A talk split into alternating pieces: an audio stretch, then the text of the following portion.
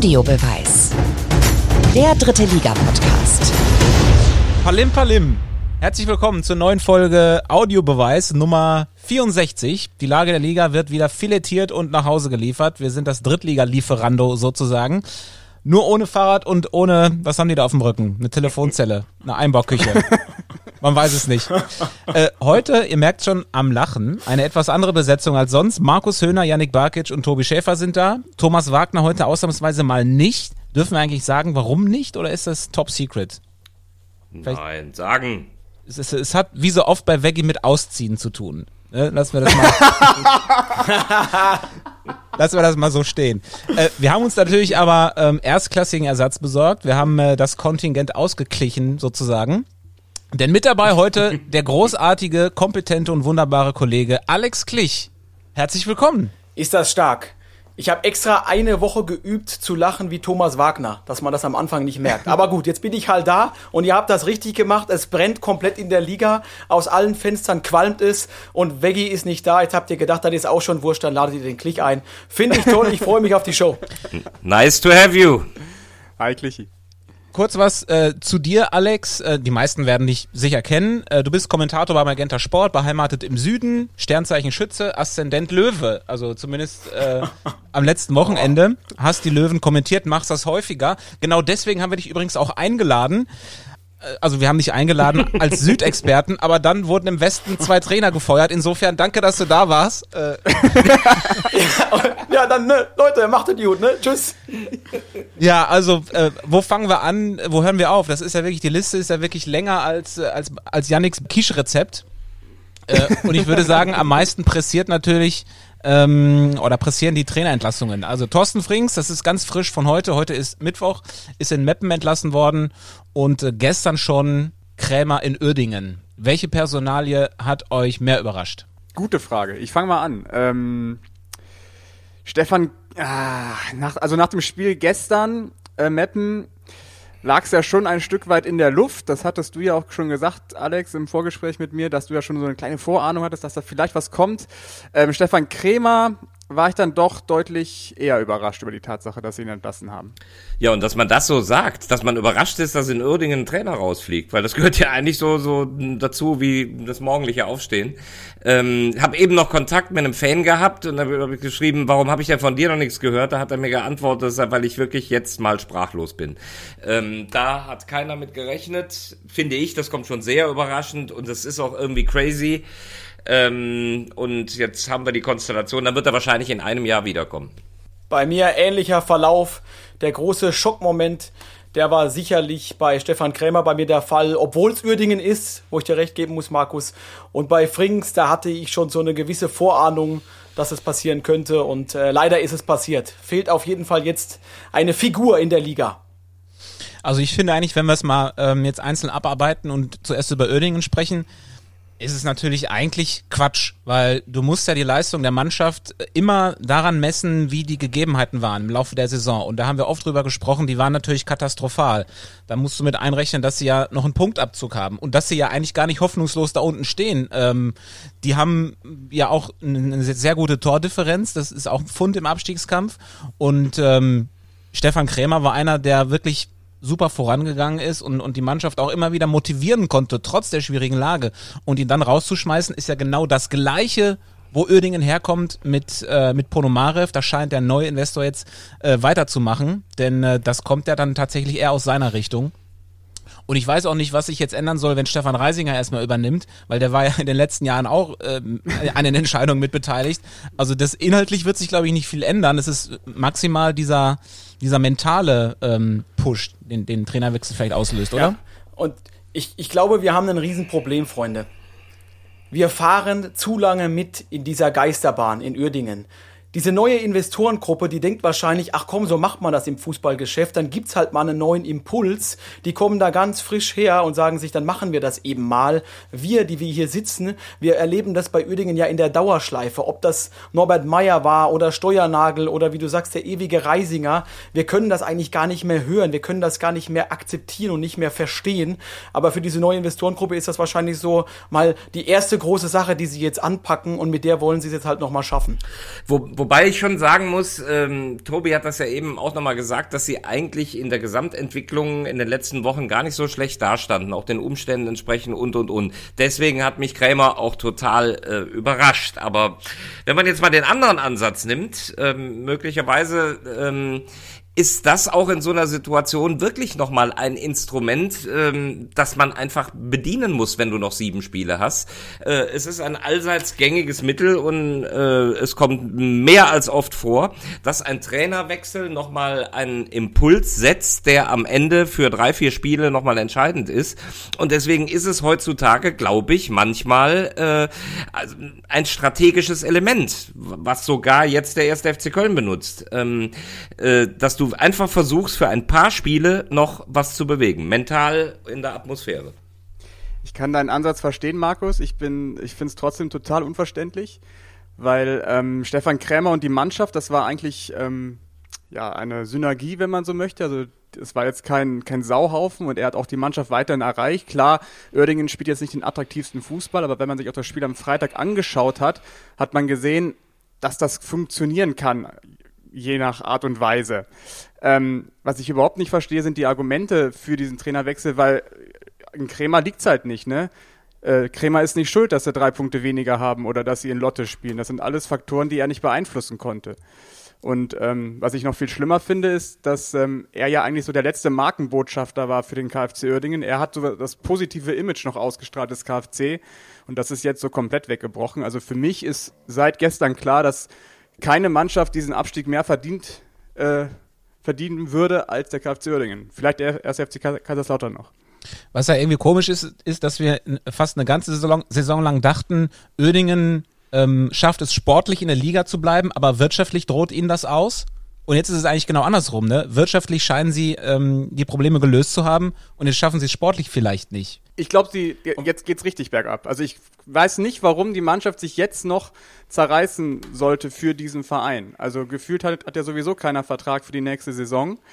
Ähm, und jetzt bricht auch noch die große äh, Konstante weg oder die, die Vertrauensperson Stefan Krämer bricht weg. Also gefühlt ist für mich Uerdingen jetzt der Abstiegskandidat Nummer eins. Und ich habe eine Frage an euch. Soll jetzt quasi Reisinger diese letzte Reise antreten oder soll da jetzt ein neuer kommen? Das wäre für mich natürlich auch nochmal entscheidend. Es muss ja ein neuer kommen, weil er hat ja keine Lizenz und deswegen hat er nur diese berühmten 14 Tage oder 15 oder was es ist. Ne?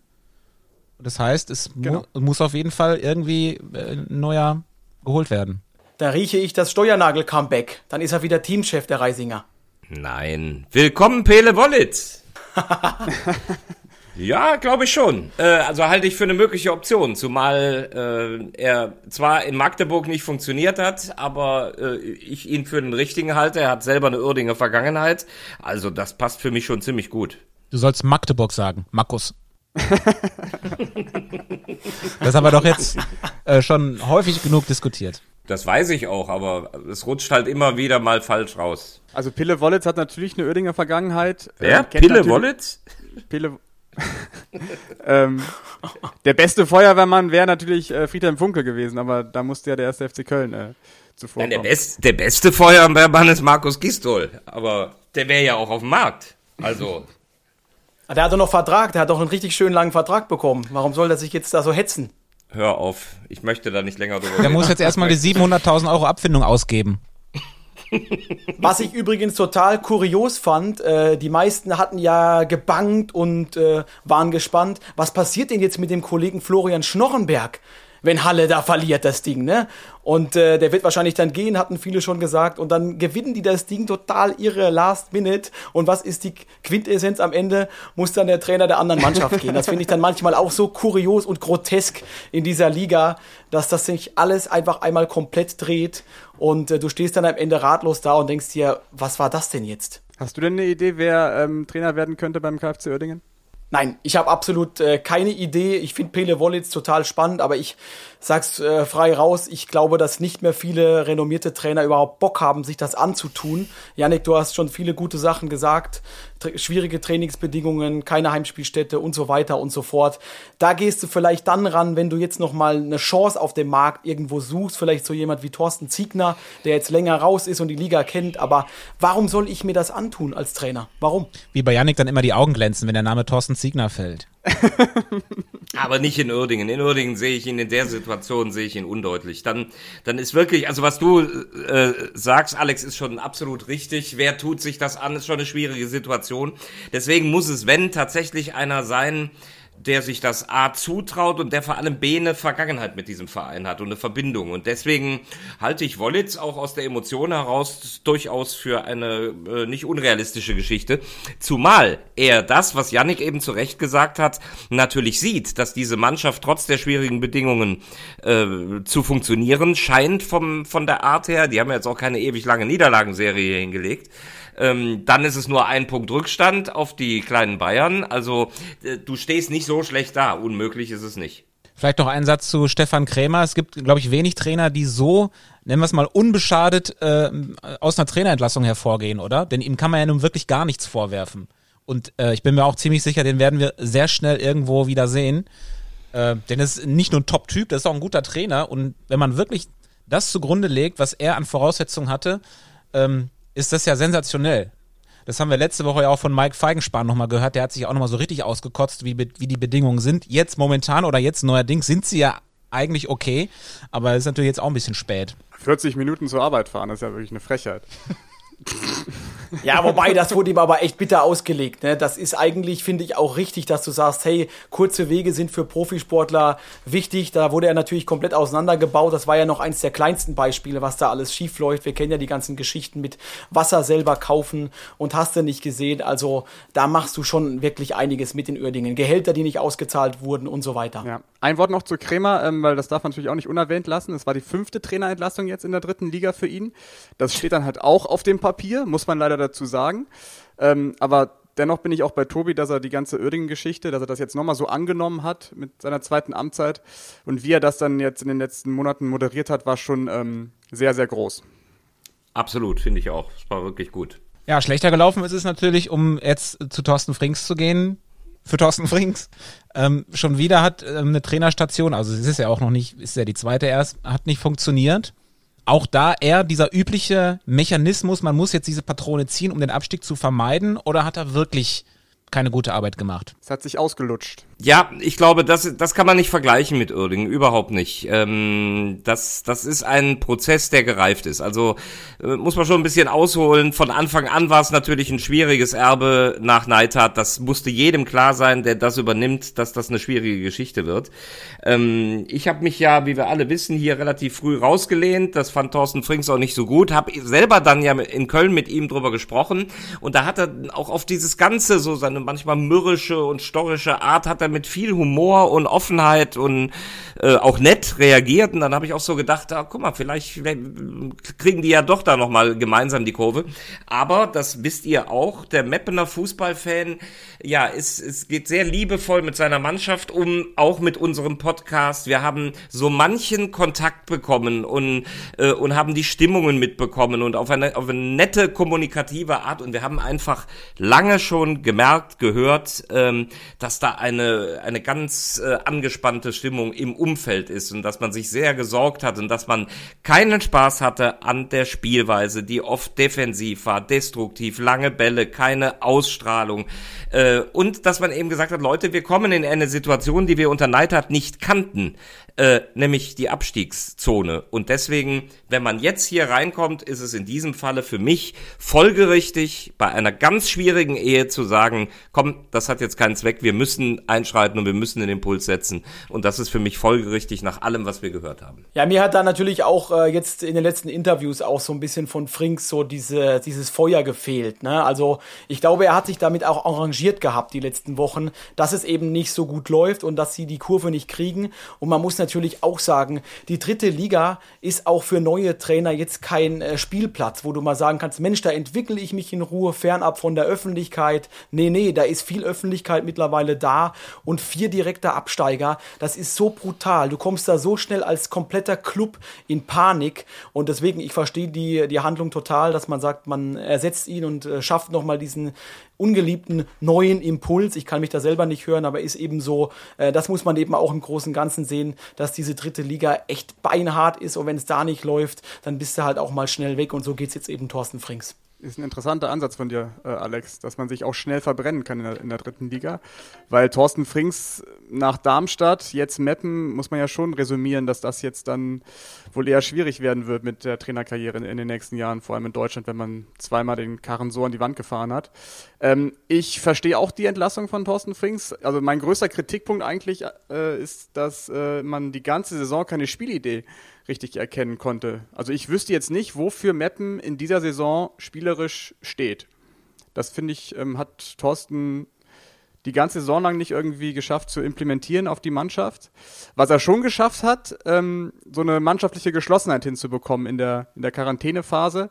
Ich glaube, davon hat die Mannschaft auch lange gelebt, aber in Summe muss man dann sagen, ähm, reicht es dann hinten raus nicht. Und ähm, jetzt ist es einfach der richtige Schritt zu sagen, wir suchen diesen berühmten neuen Impuls. Mal schauen, wer es wird. Also Wollitz wird ja auch hier genannt oder auch Atalan.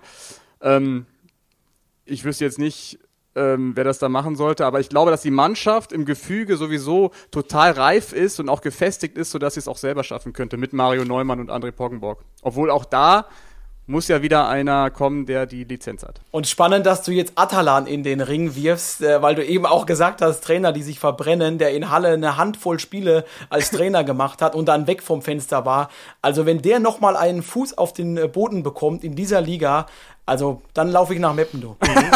es ist keine Stunde her, da wurde mir dieser Name auch zugespielt. Ähm, äh, ich will, will doch einen Namen nennen, der auch aus, aus Meppener Kreisen kommt, den ich dann schon deutlich interessanter finde. Ähm, derzeit äh, Spielzeit beendet in Emden, bei Kickers Emden, nämlich Stefan Emmerling, der... Ähm, äh, glaube ich, ein, ein sehr guter Typ ist und den kann ich mir relativ gut vorstellen äh, an diesem Standort.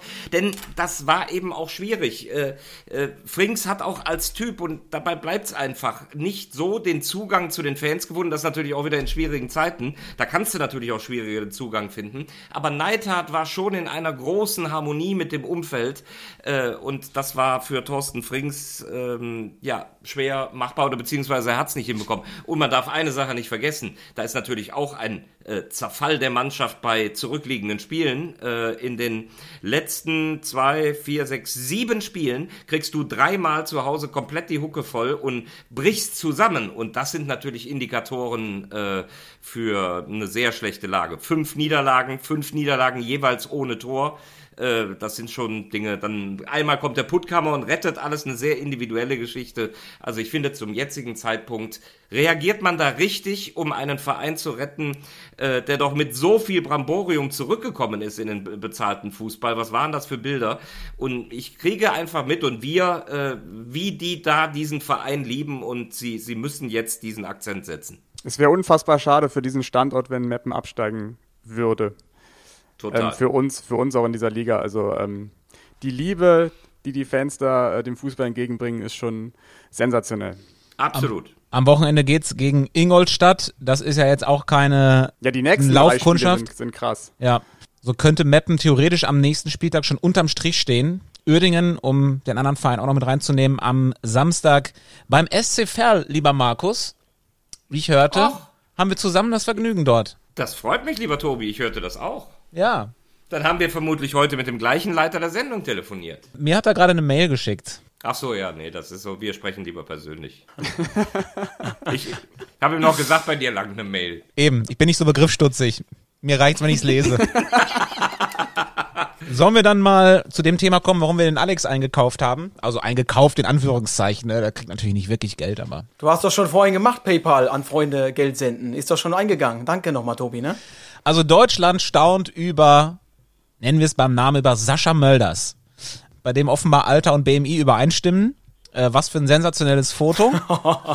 Die Wampe von Giesing, aber er knipst wirklich, er knipst wie, äh, wie ein Hausmeister, der durch alle Klassenräume geht und das Licht ausmachen muss. Wirklich reihenweise. 20 Tore in 30 Spielen. Äh, und die Konsequenz, die 60er schmecken nochmal oben ran. Es sind jetzt auf einmal wieder doch nur noch vier Punkte auf Platz 2 und 3. Deswegen nochmal die Frage, wir hatten sie eigentlich schon wieder verabschiedet, jetzt doch nochmal wieder was äh, beim Thema Aufstieg? Was geht noch? Alex, du hast ja das Spiel kommentiert. Ja, 60 München ist für mich ein Phänomen, nicht nur Sascha Mölders, der jetzt ja scheinbar einen Online-Shop aufgemacht hat, äh, die Wampe von Giesing, der nimmt da jetzt einfach mal alles mit. Aber ich muss auch äh, echt Michael Kölner da ins Rampenlicht rücken, weil der es geschafft hat, den Löwen zu zähmen. Der hat das unglaublich hinbekommen, diesen doch schon sehr wuseligen Club mal ein bisschen zu beruhigen mit seiner lockeren bayerischen Art und äh, hat es auch geschafft, diesen Mini-Kader, ne, der Kader ist ja eigentlich viel zu klein für Aufstiegskampf, doch so aufzustellen und Spieler einzusetzen, auch immer mal wieder frische Kräfte zu bekommen, dass sie zumindest eine reelle Chance noch haben, oben reinzustechen. Sascha Mölders, äh, unfassbar unfassbar. Also ich meine, der, der elektrisiert uns ja in den letzten Wochen äh, und das Tor, wo war es jetzt in Ferl? Der, dieser Seitfallzieher, das war ja auch wieder ein unglaubliches Ding. Ähm, ja, ja, es war kein Tor, aber er hat ihn zumindest versucht, ja. Doch, Moment, es war ein Tor. Wo war es denn? In, in Lotte oder in In Lotte, ja. In, in Lotte, richtig. Dort, dort. Der, der, so seitlicher, äh, unfassbar, wie er den da reinbekommen hat, mit so viel Instinkt. Dann ist das ja eine Familie, die einen, einen so netten äh, und bodenständigen Auftritt hat. Äh, Westfalen halt, die da ihre Bodenständigkeit leben, er auch mit jedem Wort sagt, ich habe gelernt, wie man, wie man anständig arbeitet und äh, eine super Familie und jetzt noch Nachwuchs bekommen. Ne? Sie haben noch Nachwuchs. Sie haben vier Hunde, vier Kinder und sechs Kaninchen jetzt auch noch. Ähm, Ey, man könnte gerade meinen, du telefonierst täglich mit Yvonne Mölders. Das ist ja überragend, wie ja, so, du da drin bist. So sehr weit sind wir nicht mehr davon entfernt. Ähm, es gibt aber andere Medien, wie man da kommunizieren kann. Weil ich habe beim Live-Spiel gesagt, sie haben zwei Kinder, zwei Hunde und wurde bei Instagram sofort, aber rigoros korrigiert. Seitdem äh, bin ich auch über die Kaninchen informiert. Ich weiß nur nicht genau, ob noch weitere dazugekommen sind, aber ich werde bald berichten.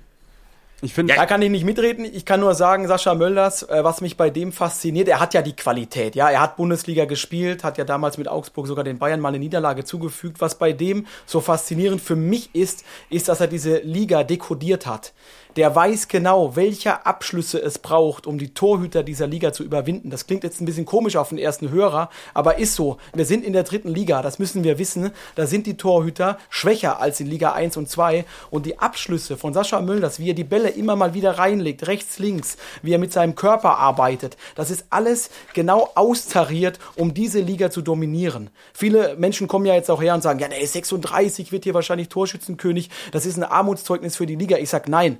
Das ist überragend für die Liga, weil er hat sie gele gelernt und er hat sie gelesen, diese Liga, und hat sie sich immer besser angeeignet und ist jetzt völlig zurecht da ganz oben und holt sich wahrscheinlich auch die Krone. Und wenn er die Krone holt, ne, dann wird er ja der erste äh, Torschützenkönig aus den Ligen 1 bis 3 im Alter von 36 Jahren, also der älteste. Drei haben es geschafft mit 35. Wisst ihr irgendeinen? Boah, äh, ah ja, hier, äh, Fritz Walter, ne? VfB Stuttgart. Tata, tata, stimmt, Fritz Walter ist der eine.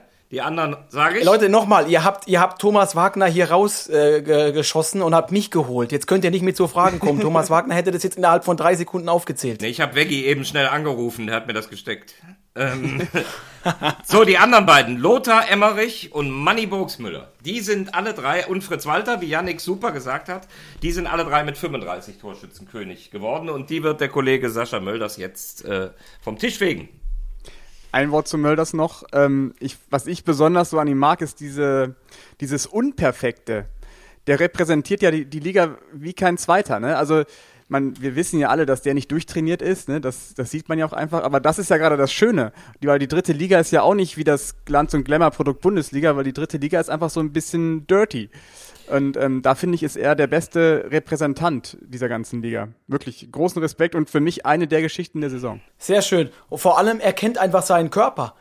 Das wird auch mir viel zu oft unterschätzt. Ja, Yannick, du grinst jetzt, weil er sich immer schön nach den Spielen eine Pizza reinhaut und das auf Social Media teilt. Aber der Mann weiß, wie er mit seinem Körper umzugehen hat. Der ist am Spieltag, ist der komplett da. Ich bin mir sicher, viele Spieler wissen das nicht. Die rennen in Kraftraum, machen, tun und machen sich fit ohne Ende. Aber Sascha Mölders, der weiß genau, was er tun muss, wie er es tun muss. Dem ist vieles auch scheißegal. Ja, den nennen sie ja mittlerweile jetzt auch den Ibrahimovic von Giesing. Markus, du hast es erzählt, er macht auch Tore Tore wie Ibrahimovic. Das ist alles dieses Gesamtkonstrukt, dieses Phänomen Mölders. Äh, das komplettiert halt einfach äh, diese, diese Art von ihm, dass er sagt, hey, ich mach das, wie ich das die letzten Jahre gut gemacht habe und lass mir da nicht reinquatschen und deswegen funktioniert der Kerl. Und äh, er lebt das und das finde ich besonders toll ähm, äh, unter einem ganz äh, äh, hohen, ja, wie soll ich sagen, er lebt Werte als Familie der Bodenständigkeit, aber zum Beispiel auch ein Statement von ihm, dass es für ihn nicht trainieren als älterer Spieler nicht gibt. Dass er sagt, er hätte früher als jüngerer Spieler mitbekommen, wenn die Älteren nicht ordentlich trainiert haben oder gar nicht trainiert haben, da haben die am Wochenende gespielt. Das hat ihn grün und blau geärgert. Das fand er ungerecht, ne? Und er sagt, ich ziehe die Nummer durch, ich trainiere anständig, ich muss mir auch meinen Platz in der Mannschaft vor den Kollegen erarbeiten. Das finde ich wieder cool. Und wie der zum Beispiel das Kopfballtor macht, ne? Den Tor, Torhüter ausgucken, aber auch Gegenspieler ausgucken. Das Kopfballtor jetzt gegen Ferl. Was war das für eine Kanone?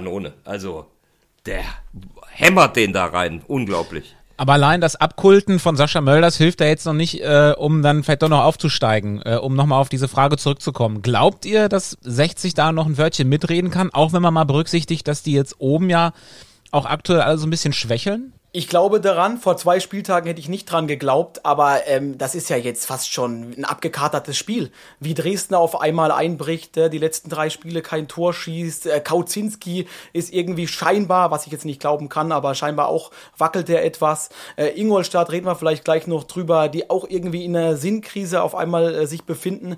Das ist schon echt äh, enorm und deswegen glaube ich auf jeden Fall, dass die Münchner Löwen eine Chance haben, weil sie die letzten zwei Spieltage nochmal möglich gemacht haben. Übrigens, ein kleines Sternchen gönne ich mir noch. Wenn Mölders sich verletzt, ist das der K.O. Ist auch ganz klar. Der TSV, die haben keinen zweiten Neuner. Wenn der Kerl mal irgendwo sich irgendwas tut, jetzt in der Schlussphase, dann ist die Sache erledigt. Aber mit einem fitten Mölders ist Platz 3 überhaupt kein Problem. Du bist ja näher dran, Alex, aber ich habe so von aus der Distanz ein bisschen das Gefühl, dass, dass die Löwen ein Problem haben mit Druck. Also sobald die irgendwie Druck haben, etwas gewinnen zu können, also den Abstand verkürzen, dann ist da irgendwie eine Sperre im Kopf bei denen. Die tun sich deutlich leichter, wenn sie sechs Punkte, neun Punkte hinter irgendwelchen Zielen sind, dann spielen sie befreit auf und spielen den besten Fußball der Liga gefühlt. Aber sobald man näher ranrückt, ähm, setzt dann wieder der Kopf ein. Wie siehst du das? Ja, natürlich, geschichtlich gesehen äh, bin ich da total bei dir. Ich meine, die Münchner Löwen, da ist auch unglaublich viel Druck drauf. Die Fans träumen immer von der ersten Liga, von der Champions League und das wissen auch die Spieler und das Umfeld ist auch total unruhig. Vielleicht hilft es ihnen sogar jetzt auch manchmal, dass durch Corona gar nicht so viel immer los ist am Trainingsgelände und sonst wo. Ähm, und da hast du sicher auch ein Stück weit recht. Ich meine, in der letzten Saison hat man das ja auch gesehen, aber ich finde, sie haben sich da entwickelt. Es ist für mich nicht die Frage, ob sie es mental packen. Für mich ist es immer die Frage, ob sie es körperlich packen. Jetzt hat sich Staude äh, verletzt, einer von den äh, Wintertransfers, ne, der kam ja mit Biancardi, der eine super Rolle spielt, gesetzt ist. Ich bin bei den Münchner Löwen immer nur am gucken, schafft der Kader das? So, so jemand wie Quirin Moll, den musste erstmal kompensieren, hat sich ja vor einigen Monaten jetzt schon äh, verletzt am Kreuzband. Das ist für mich eher die Frage als der Kopf. Okay, und eine letzte Frage, äh, Beauty-Frage. Ähm zu Michael Kölner. Seitdem der den Bart trägt, ist er für mich der sexiest Trainer der Liga. Macht äh, Patrick Löckner schon arg Konkurrenz, oder? Habe ich noch keine Sekunde drüber nachgedacht, Janik. Da erwischte mich auf dem komplett falschen Fuß. Schade. Aber ich finde es äh, unglaublich, äh, wie der diesen Verein auch ähm, so ein bisschen kultiviert. Ich weiß nicht, ob ihr mal eine Pressekonferenz gesehen habt. Der redet da erstmal so vier, fünf Minuten ungefragt ins Blaue rein, aber der erklärt alles, wie sie Schnee geschippt haben, wie er geschlafen hat, was weiß ich. Er erzählt auch mal, dass Biancardi in der Startformation steht, obwohl er das normalerweise nicht macht. Also er hat dieses Spiel mit den Medien sehr gut begriffen und das ist bei den Münchner Löwen auch total wichtig, weil da sind viele Boulevardblätter dabei, die brauchen Futter, die musst du füttern. Das macht er gut. Ob er dabei jetzt auch noch sehr gut aussieht, Janik, äh, das überlasse ich dir. Du siehst auch um Welten besser aus als ich, deswegen bist du da für mich der Favorit. Oh, das ah, ist jetzt aber gelogen. aber ich, ich höre mir die Pressekonferenzen von Kölner nicht an, weil ich ihn nicht verstehe. Ja, habe ich auch große Probleme mit. Ich, ich, spreche die Sprache nicht. Also. Ja, da kann man ja mal ein ja, bisschen aus dem, aus dem Nähkästchen plaudern. Wenn die, wenn die Löwen wirklich im Westen spielen und wir auf dem Ü-Wagen sitzen, dann sind das ja meistens West-Crews und ähm, die sagen dann wirklich, äh, wir verstehen den nicht. Also die ganzen Techniker, die dann im, im Ü-Wagen sitzen, sagen dann, wir brauchen Untertitel.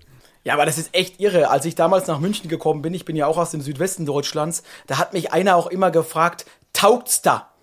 Und ich wusste immer nicht, was will der Kerl von mir und taugt's da? Also ich kann das eh nicht gut machen. Die Bayern haben jetzt schon wahrscheinlich einen Hals wie eine Keksdose, dass ich das versuche nachzumachen. Das heißt aber so viel wie taugt es dir, also gefällt es dir. Und so Erlebnisse hatte ich zuhauf. Also ich weiß genau, was ihr meint. Ich habe viele Jahre gebraucht, äh, um das alles zu verstehen, aber mittlerweile denke ich darüber nicht mehr nach. Ja, aber ich finde den wirklich, er ist echt schwierig zu verstehen, als, also zumindest für mich als, als Rheinländer, wenn, wenn der da loslegt, weil der spricht ja nicht nur mega Dialekt, sondern der spricht ja auch schneller als die Hälfte der Republik. Also, das echt, boah, das ist schon echt krass. Aber wir kriegen das hin irgendwie. Aber äh, inhaltlich finde ich ihn auch cool, was er da gemacht hat. Und ich meine, wenn er, wenn er bei den Löwen bayerisch spricht, das ist ja durchaus akzeptabel. Aber wenn wir uns doch jetzt einig sind, dass die Löwen wirklich noch eine realistische Chance haben, da oben mit reinzuspringen, das, da müsste ja einer rausfallen. Vier sind ja einer zu viel im äh, Aufstiegsrennen. Wer von den dreien, also Dresden, Rostock und Ingolstadt, ähm, ist in eurer Meinung nach vielleicht am ehesten so der Kandidat, der dann doch wieder rausfällt? Na, aktuell bewerben sich ja einige, ne? Also laut, also ich würde sagen, aktuell hat keiner gute Argumente, weil sie ja alle nicht gewonnen haben am Wochenende, aber ich sehe schon Rostock am stabilsten. Ähm, ich bin total überrascht ähm, über die Leistung von Dynamo Dresden am Sonntag. Hätte ich niemals mit gerechnet, dass man so behäbig und unflexibel spielt. Ähm, und wen ich überhaupt nicht seit Wochen verstehe, ist den ersten, äh, den FC Ingolstadt.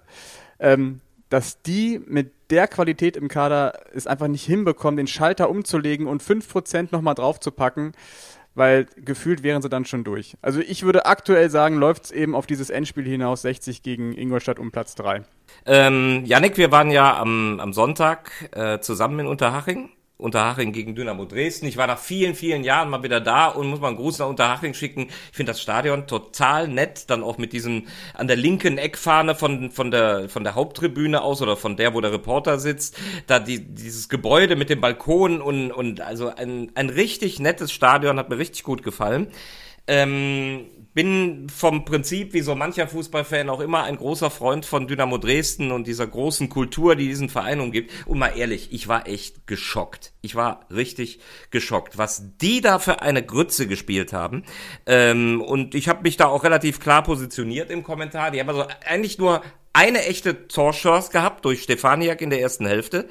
Ähm, dann bin ich, muss ich auch sagen, habe mich sehr klar positioniert, äh, habe dann danach äh, meinen meinen guten Freund und Kollegen Dirk Adams angerufen und habe gesagt, sag mal, Adams, äh, äh, habe ich das jetzt falsch gesehen? Er sagte, nein, absolut nicht, weil muss man ja vorsichtig sein, wenn man eine Truppe nicht so oft sieht. Kauczynski ausstrahlungslos, saftlos da an der Linie, äh, Wechsel zum Einschlafen, wo ich sage, wie willst denn du eine Mannschaft äh, wecken? Da Ferner und Diavosi, zwei Spitzen, die da vorne rumtraben, nichts passiert. Was macht er? Und da sind wir wieder bei Impulswechsel oder frische Wechsel. Ähm, äh, da, da muss ich einen Impulswechsel bringen. Ich lieg zur Pause beim letzten 0-1 hinten, merke, es geht gar nichts. Da kann ich nicht sagen, ich nehme zwei Stürmer raus und ich bringe zwei Stürmer und das alles beim Alten. Die haben den gleichen Stiefel weitergespielt. Da muss ich, dann nehme ich nur einen Diavosi raus oder verändere die, äh, die Grundordnung und mache Unterhaching auch mal ein bisschen Angst, indem ich sage, ich habe jetzt drei Offensive. Äh, ich habe einen Hosina, eine Torfabrik auf der Bank, der sitzt da bis zur 84. Minute. Warum bis zur 84. bei 2-0? Soll der arme Kerl in sechs Minuten Minuten das Spiel auf den Kopf stellen. Das ist Zirkus und das finde ich, also das fand ich sehr bedenklich. Äh, Coaching Kautzinski am Sonntag Note 6. Impulswechsel ist für mich ja äh, nach Abgreifmentalität wirklich also das äh, Wort des Jahres, äh, was Ey, ihr da geprägt habt. warum nach? Echt super. Ich finde das überragend. Ja gut, äh, Markus, äh, den, den Kwasniok, dem kann man nicht die Stirn bieten. Das Der ist, äh, ist Wahnsinn. Ja, aber Tobi, was denkst denn du, mein Lieber? Du schießt hier nur mit Fragen um dich. Äh, du meinst, was das Aufstiegsrennen angeht? Ja, wer fällt raus von den dreien? Das war eine ziemlich schwierige Frage. Da dachte ich mir, nee, nee, Freunde, also ich- jetzt mach das mal du. Boah, das ist wirklich schwer äh, zu beurteilen, zumal ich, ich muss mal gerade überlegen, alle noch nicht live gesehen habe, außer Dresden einmal in der Hinrunde und Ingolstadt noch gar nicht. Nee, ich, hab, ich kann eigentlich nur was zu Dresden so richtig sagen. Ja, das ist. Tobi ist nur also- MSV-Experte. Genau, ich bin, ich bin Abstiegsexperte. Es ist halt in dieser Liga ja, das haben wir ja gelernt seit Jahren, es ist halt super schwierig, irgendwie Vorhersagen zu treffen, denn auf einmal ist wieder alles anders. Ich wünsche es mir natürlich irgendwie schon ein bisschen mehr für die Löwen, weil, äh, was ihr jetzt auch gesagt habt, gerade so mit Michael Kölner, wie das dann damals auch alles kam, nach Birovka und so, da war ja sehr viel Chaos und Kölner hat es wirklich geschafft, diesen Verein wieder richtig zu begradigen so dass man sagen kann, oder dass man stolz sein kann, man ist 60-Fan. So, das ist ja wirklich jetzt eine Erfolgsgeschichte und ähm, das wäre halt einfach die perfekte Belohnung, jetzt dann aufzusteigen. Auch wegen Sascha Mölders, weil der uns so begeistert, das hätte der auch nochmal verdient, dann vielleicht nochmal ein Jährchen in der zweiten Liga zu kicken. Das wäre legendär. Also ich, Also ich sage euch eins, äh, Ingolstadt, die können sich nur selber schlagen, die haben einen Top-Kader, die haben kaum Verletzungspech, die haben mit Thomas Oral in, einen Riesentrainer, der genau weiß, wie man nach oben geht. Und jetzt pass mal auf, die nächsten drei Spiele sind Meppen, Lübeck und Zwickau. Also wenn sie jetzt die Kurve nicht kriegen in diesen nächsten drei Spielen, ich sehe das genau wie Yannick, ich habe da echt ein, ein Fragezeichen im Kopf. Wenn sie das nicht schaffen sollten, dann fallen die raus. Da zwei von drei zu gewinnen. ähm, ich Das bin war ein Statement.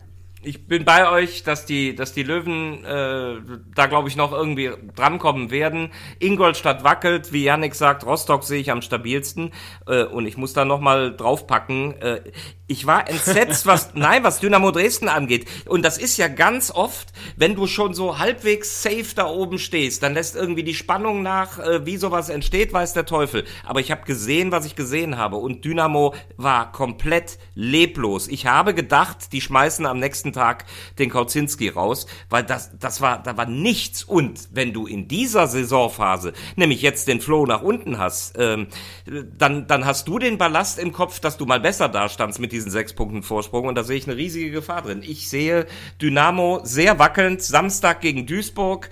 Äh, wenn sie da wieder nicht gewinnen, dann wäre es das vierte Spiel in Folge, was sie nicht gewinnen. Ich glaube, dann gibt's da den Urknall. Jetzt haben sie auch noch einen äh, Corona-Fall, ne? Königsdörfer. Mit Königsdörfer, dem, Ja.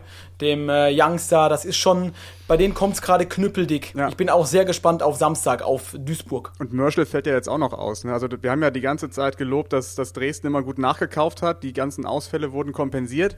Aber man hat am Sonntag jetzt schon sehr gut gesehen, du warst ja eben bei der Analyse, Markus, die haben einfach Probleme gegen tiefstehende Mannschaften, kreative Lösungen zu finden. Da fehlten Patrick Weihrauch auf der 10 komplett und Stefaniak, den man ja im Laufe der Hinrunde danach gekauft hat, der erfüllt die Rolle einfach nicht. Der hatte zwar diese eine Chance, aber du musst das doch schaffen gegen eine tiefstehende Mannschaft wie Haching, Tabellenletzter, okay, die spielen nicht wie ein Tabellenletzter, aber dennoch musst du doch als Dynamo Dresden da hinfahren und dir da zumindest fünf, sechs klare Einschussmöglichkeiten herausspielen. Und Stefaniak war ja zumindest noch ein relativer Lichtblick, aber den hat er dann dafür auch früh rausgewechselt. Ja, aber wo sind denn jetzt, wo, wo sind denn die ganzen, wo sind die ganzen Unterschiedsspieler? Diavosi, Vlachodimos, Sohm, wo sind die alle? Ja, das war ja der, der Knaller, ne? Da hat natürlich keiner nachgefragt, als super lief bei Dresden. Das war ja die Flügelzange zu Saisonbeginn. Ja, äh, Diavosi und äh, Flachodimos. Äh, da dachten alle, okay, die spielen halt dort. Auf einmal waren die weg. Kein Mensch hat nach denen gefragt. Jetzt, wo es halt schlecht läuft, klar, kommt dann äh, Diavosi zurück, zerreißt nichts. Und jetzt fragt man sich, äh, ist der jetzt einer für die erste Elf oder eben nicht? Das ist schon sehr kurios in Dresden. Aber Diavosi ist ja auch, ich habe den x-mal in Wiesbaden gesehen, ist ja, wie ihr gerade gesagt habt, für eine Flügelzange, der ist ja eigentlich ein Außenbahnspieler, der hat jetzt die echte Spitze gespielt ähm, äh, und war monatelang äh, ohne Spielpraxis. Das letzte Mal, glaube ich, im Januar gespielt. Vlachodimos, die haben einen Test gehabt gegen Jena, 5-0, zwei Tore Diavosi, einmal Vlachodimos. Vlachodimos war trotzdem nicht, nicht mal im Kader. Ähm, und da wundere ich mich, wenn ich so eine Truppe da auf dem Platz sehe, da, da stimmt was nicht. Jungs, mit Blick auf die Uhr, denn wir machen ja immer ungefähr so eine Halbzeit und wir äh, brechen schon jetzt äh, die Schlussphase an. Wir kommen schon in die Darf ich Halbzeitkonferenz. nicht mehr weiter über Dresden schimpfen? Das machen wir dann bei äh, in unserem, wie heißt es nochmal, OnlyFans? Yannick? Nee, wie heißt es nochmal? Dieses, dieses Ding. Aber eine Frage habe ich noch ganz schnell. Wird heute geklärt, warum Weggy der Sechsfache ist? Da warte ich seit 63 Folgen drauf. Vielleicht hat das was damit zu tun, dass er heute nicht da ist. Who knows? Naja, ich will es einfach erfahren. Jetzt kann ich hier mal, äh, hier mal mitreden, endlich. Also ich werde es nicht erfahren, ne? Nein, das machen Doch, wir nur in, sein, in seiner Anwesenheit. Das machen wir in seiner Eben. Anwesenheit natürlich. Bestimmt in der nächsten Folge, kannst du relativ sicher sein. Wenn wir die Zeit haben. Ja, genau. sicher ist, dass er bis dahin auch der Sechsfache bleibt. Heieiei, mysteriös. Also, wir haben natürlich noch ein kleines Quiz vorbereitet. Das soll heute nicht ausfallen, obwohl Veggie nicht da ist. Das ist äh, auch heute ein bisschen anders als sonst. Aber Alex, da muss auch du durch, durch äh, diese harte Mühle Kultquiz. Und die Punkte zählen doppelt, ne? Veggie ist nicht da. Ich spiele ich spiel für Weggy. Dann kann er mich schon mal schön durchs Dorf jagen, wenn ich hier verkacke. Ich bin heute Thomas Wagner für Arme. Bevor wir dazu kommen, aber tatsächlich noch ganz kurz ein paar Worte zum Thema Abstieg, denn der ist natürlich auch brutal spannend und auch wieder so unvorhersehbar, denn auf einmal ist Haching irgendwie wieder noch mit in der Verlosung auf sechs Punkte ran mit der Frage, geht da noch was? Magdeburg ist eh irgendwie vom anderen Stern, äh, jetzt mit vier Siegen in Folge. Halle dreht dieses Ding gegen Uerdingen. Lautern ist ja der Dauerpatient, da, da müssen wir ja nicht schon wieder drüber reden. Ähm, also wie, wie beurteilt ihr das? Wie gesagt, Prognosen sind schwer, aber wo geht die Reise hin? Die kleinen Bayern nee, muss man irgendwie ja mit reinrechnen, mappen. Also ich würde mich jetzt mal festlegen, dass zum Beispiel so eine Mannschaft wie Duisburg äh, raus ist aus dem Gröbsten. Die haben jetzt irgendwie das geschafft, ähm, die sind sehr stabil. Die haben auch das Spielglück, so wie jetzt am Wochenende, wo dann in der Schlussphase Weinkauf den Elfmeter hält oder auch diesen Nachschuss hält. Wenn, wenn du so dann den Punkt holst, glaube ich, steigst du nicht ab. Und Magdeburg, glaube ich, schafft's auch. Aber dann. Und Kaiserslautern hast du gesagt, wollen wir nicht drüber reden. Aber das sind doch, sind doch nur die Schiedsrichter schuld, oder, Tobi? Einer hat immer was dagegen. Habe ich gehört. wer Ja, aber wer das denn? ist nicht der Schiedsrichter. wer denn? Was war da, Tobi? Ja, das, aber ihr, ihr spielt auf das 2-2 gegen Zwickau an und auf das Interview mit, äh, mit Antwerpen nach dem Spiel, äh, wo Er er hat sich doch sein felsenfest Herz davon, bei dir ausgeschüttet. Ja, ja, wir sind jetzt Best Friends. ähm, wo er felsenfest davon überzeugt war, dass es keine rote Karte war, trotz dieses Kung-Fu-Tritts, für die äh, dann eine, oder auf die dann eine drei Spiele Sperre folgte. Du, da- alles gut. Ich glaube, handelsüblich. Wenn du der erste neutrale Mensch nach einem Fußballspiel bist, dann bist du eben einfach der Prellbock für den Trainer und irgendwie muss der Frust raus. Und es ist ja jetzt auch nicht ganz neu, dass Antwerpen da gerne mal ein bisschen auf Konfrontation geht. Und ich fand das auch super, weil äh, deswegen machen wir den Spaß doch. Deswegen machen wir ja auch Interviews direkt nach Spielende, damit der Puls schön weit oben ist. Sonst könnten wir auch sagen, wir treffen uns eine Stunde nach dem Spiel äh, und machen es dann. Also solche Interviews sind Gold wert und machen diese dritte Liga auch nach wie vor richtig schön authentisch und klasse. Und ist ja auch klar, dass äh, Marco Antwerpen äh, da lieber alles auf sich zieht äh, und nicht die Mannschaft da jetzt in die Tonne kloppt, die jetzt da dreimal in Folge einen Platzverweis zieht, völlig dämlich. Da sagt er sich halt, komm, dann bin ich der Buhmann, nimm das alles auf mich, der hat das breite Kreuz und gib ihm. Aber so richtig hilft jetzt dieser Stil in der Schlussphase auch noch nicht weiter. Jetzt gab es gegen Lübeck wieder nur einen Punkt. Ja, aber jetzt haben sie ein leichtes Spiel, jetzt geht's nur gegen Saarbrücken. Das ist da relativ emotionslos, das können sie gemütlich äh, zu Ende spielen. Das ist, das ist total entspannt. Das ist dein Spiel, ne? Das ist jetzt auch mal mein Spiel, ja. In dem Moment, ähm, das äh, wird auf jeden Fall sehr, sehr heiß und einmal mehr, man darf es ja gar nicht mehr sagen, weil es ja aus einer anderen Zeit kommt, aber dass da das Stadion leer ist, mein lieber Mann, da muss ich aber morgens äh, drei Red Bull trinken, dass ich dann trotzdem mich komplett drauf freue, weil das sind so Spiele, da sagst du eigentlich, da muss die Hütte voll sein, der Betzenberg brennen, so wie damals gegen Mannheim und dann hast du da ein Erlebnis, wow.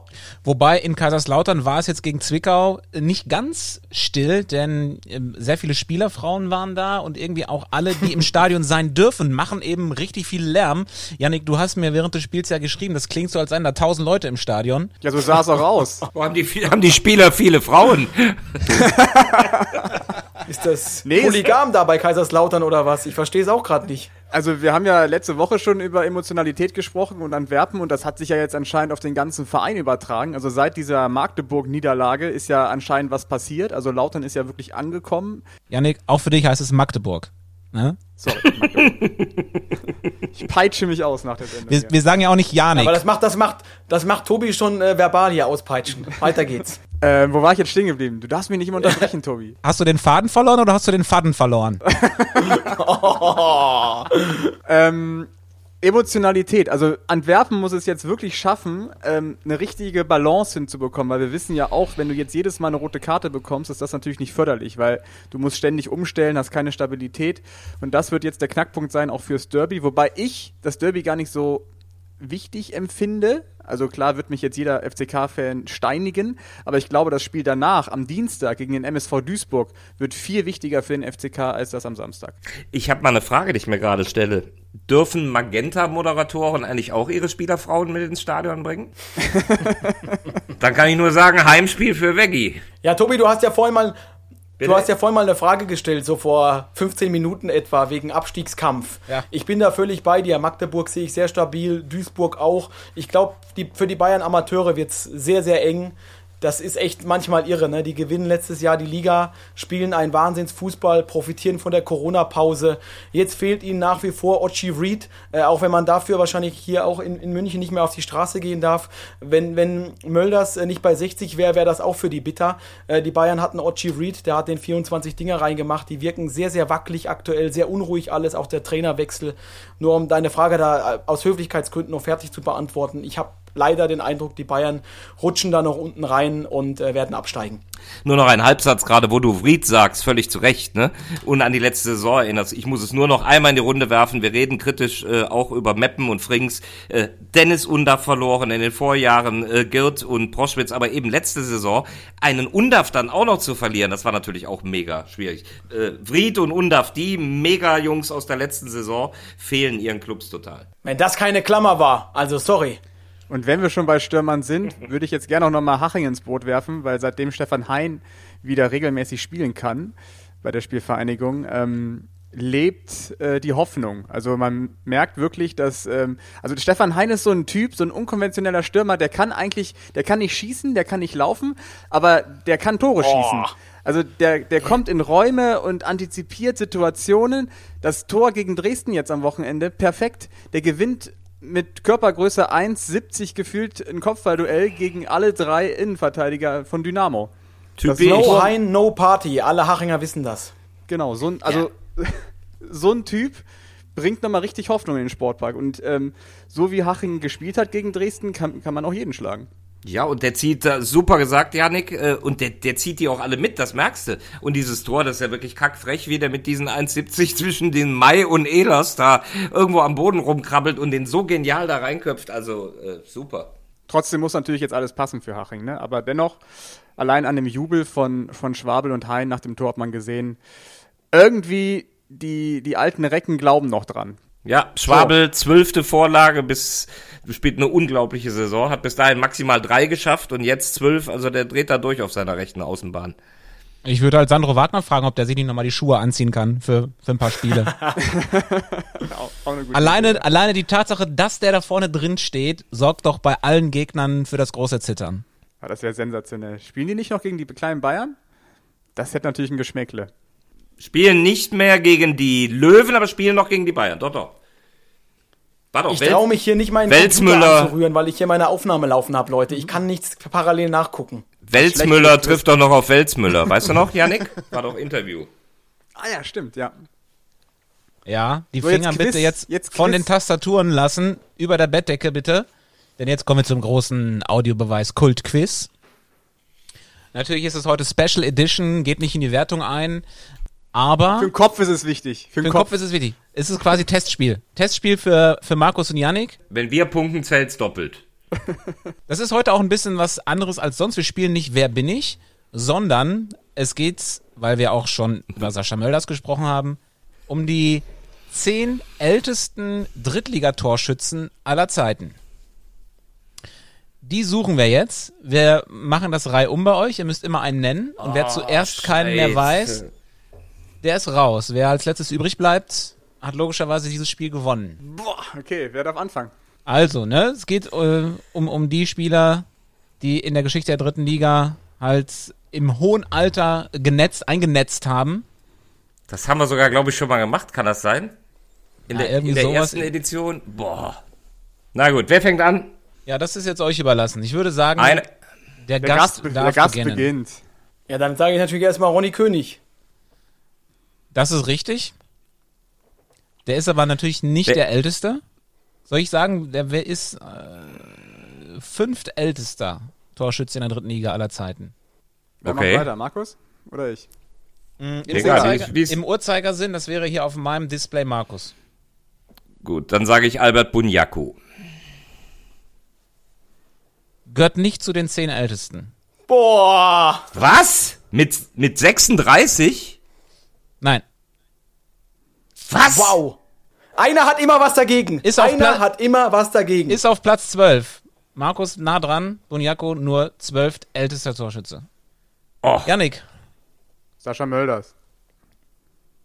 ja. wie alt ist er denn? Se- 36. Nee, noch nicht, ne? Scheiße. Ja, nee, Sascha Mölders ist auch nicht dabei. Guck mal, Alex, so schnell gewinnt man das Quiz, Jo! indem man eine richtige Antwort gibt. Äh, mit Ronny König. Da haben Markus und ich ja richtig Selbstvertrauen getankt. Aber ich, Leute, tschüss. Ich bin raus. Ich komme nie wieder. Macht der Dude. Groß, groß. Ja, genau. Du hast alle, alle Quizreihen gewonnen bei uns. Du hast Also- abgeräumt. ich, dann löse ich jetzt mal schnell auf. Also auf Platz 10 Thorsten Jud. Auf Platz Ja, hat 9. er, hat, er, hat er gut gemacht.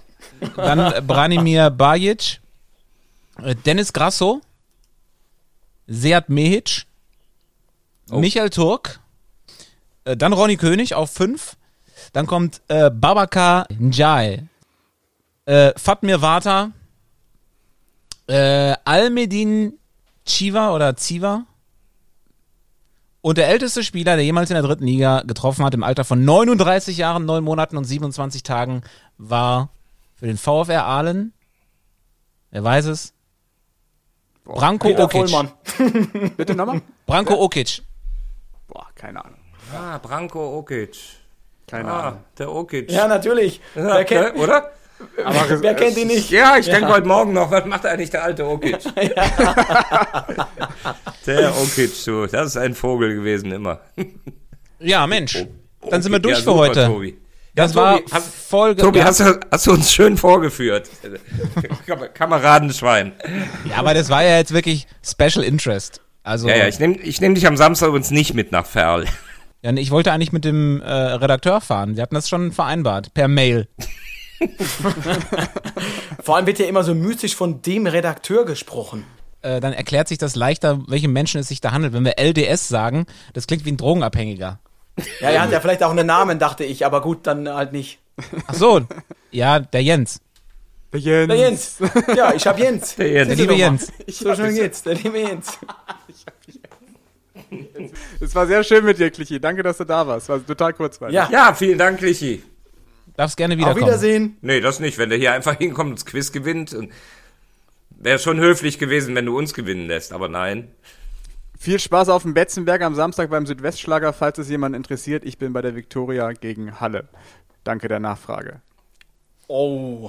Und Jetzt feuert Yannick, Yannick nochmal hinten raus. jetzt, Aber jetzt Yannick- ist er die beleidigte Leberwurst. Yannick, Yannick geht nur einen Schritt zurück, um Anlauf zu nehmen, denn dann nächste Woche Dienstag, Yannick mit mir und Strassi zusammen beim Spiel Duisburg gegen Kaiserslautern. Ein wirkliches Endspiel in dieser Saison, gefühlt. Mit Rudi Bommer, ne? Ja, mit Ja. Rudi Bommer. Und einem Überraschungsgast in der Halbzeitpause. Ich bin nächsten Dienstag bei Uerdingen gegen Dresden. Da kann der Kauzinski da mal auf die Tribüne hochkommen und mich verprügeln. Männer, Mittwoch vielen in Dank. Saarbrücken. Gut Feuer gemacht dafür. Ihr Lieben, vielen Dank. Äh, wünsche euch noch eine schöne Woche und ein spannendes Drittliga-Wochenende und dann hören wir uns nächste Woche wieder. Gerne doch. Tschüss. Alex, nochmal danke. Tschüss, Gens.